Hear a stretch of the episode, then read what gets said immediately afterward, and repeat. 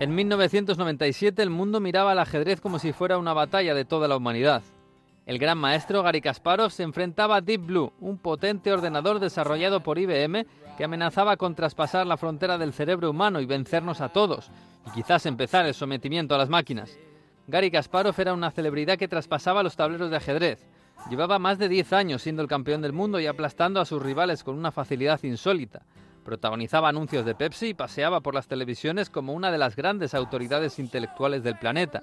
Nadie podía ganarle salvo todos juntos, o sea, una inteligencia artificial desarrollada en una máquina del tamaño de una nevera de dos metros de altura. La primera batalla la ganó Kasparov, como siempre, pero un año después IBM pidió la revancha. Los oponentes se encontraron en el Equitable Building, en Manhattan, a 500 metros de las Torres Gemelas y a dos manzanas de Wall Street. La televisión retransmitía el duelo para una audiencia de más de 300 millones de personas.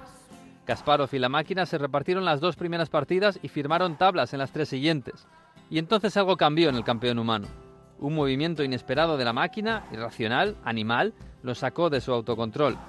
En la sexta partida, Kasparov cometió un error y Deep Blue ganó. La humanidad había perdido la batalla. Kasparov salió enfadado y acusó a IBM de hacer trampas, de emplear a jugadores humanos para ayudar a la máquina a ganarle.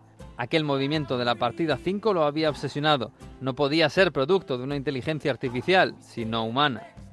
Han pasado 25 años y el ajedrez ha cambiado tanto que ya nadie duda de que el mejor jugador del mundo está hecho de silicio. Tanto que hoy el campeón del mundo indiscutible es Magnus Carlsen, y de lo que se acusa a su último rival es de recibir ayuda de un computador desde la distancia.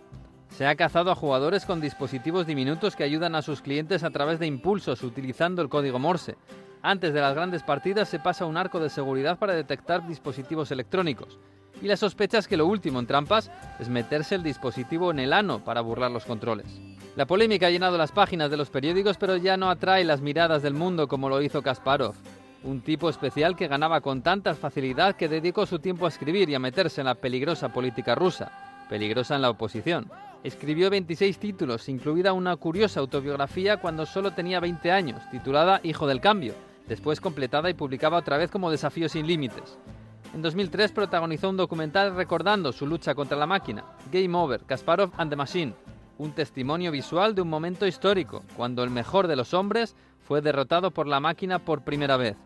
Y aquel triunfante Deep Blue era menos potente que nuestros actuales teléfonos móviles.